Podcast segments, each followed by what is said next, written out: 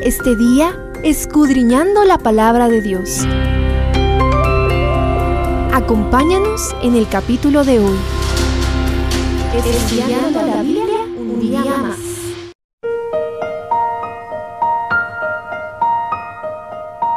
Ezequiel 15 es una corta poesía alegórica sobre Judá, donde se compara al pueblo de Dios nuevamente con una vid, pero en esta ocasión una vid cuyas ramas han sido devoradas por el fuego. Además de las obvias aplicaciones a los habitantes de Judá del tiempo de Ezequiel, ¿tendrá esta profecía alguna aplicación para nosotros? Después de haberlo leído, acerquémonos más al texto para descubrirlo. Primero, no hay lugar para la superioridad. La palabra que vino de parte de Jehová inicia diciendo, según el versículo 2 de la nueva versión internacional, Hijo de hombre, ¿en qué supera la madera de la vid a la madera de los árboles del bosque? Los capítulos anteriores habían derribado varios falsos refugios en los que los compatriotas de Ezequiel depositaban equivocadamente su confianza, la muralla y el santuario, por ejemplo. Esta pequeña poesía revela la debilidad de otro falso refugio.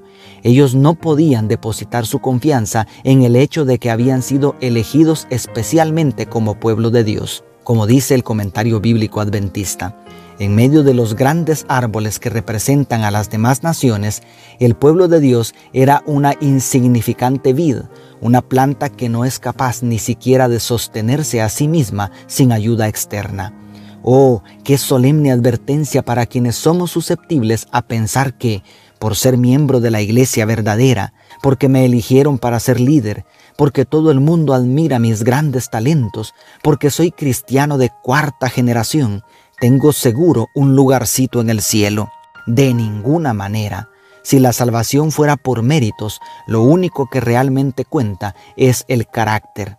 Pero somos como la vid, que no puede sostenerse. Necesitamos depender del Señor en la edificación del carácter y en todo lo que atañe a nuestro peregrinaje hacia la patria celestial. Y segundo, inutilidad por falta de frutos. ¿Tomarán de ella madera para hacer alguna obra? ¿Tomarán de ella una estaca para colgar algo en ella? Declara el verso 3 en la Reina Valera 95. Ni las hojas ni los tallos de la vid tienen alguna utilidad. Su madera apenas puede servir para hacer arder el fuego. La única utilidad de esta planta está en los frutos que produce. Israel no había dado los frutos esperados. En lugar de obediencia al pacto establecido con Dios, se había entregado a las más vergonzosas prácticas idolátricas. En lugar de compartir el conocimiento del Altísimo con sus vecinos, se habían prostituido tras sus falsos dioses. Si un árbol de mango no da frutos, por lo menos puedes cortarlo y sacar buena madera. Pero, ¿qué se puede hacer con una vid que en lugar de dar frutos da problemas? Solo le queda un destino señalado en el verso 4. He aquí es puesta en el fuego para ser consumida cuando sus dos extremos haya consumido el fuego y la parte de en medio se haya quemado, ¿servirá para obra alguna? El fuego era lo único que le esperaba a Jerusalén si no se arrepentía, y no se arrepintió y fue incendiada por los caldeos. Para quienes ya somos cristianos, esto nos hace un solemne llamado a vivir un cristianismo fructífero para gloria de Dios. Nuestra salvación no puede depender de nuestras obras. La vid, repito, no puede sostenerse sola, pero indudablemente algo no está bien cuando no hay frutos. Los frutos son la evidencia visible de que hemos sido levantados por su gracia y somos sostenidos por su Santo Espíritu. Por otro lado, estar con el remanente no puede ser la base de nuestra seguridad porque ni el certificado bautismal ni los privilegios que desempeñamos en la iglesia pueden impedir que ardamos en el lago de fuego junto con los demás pecadores.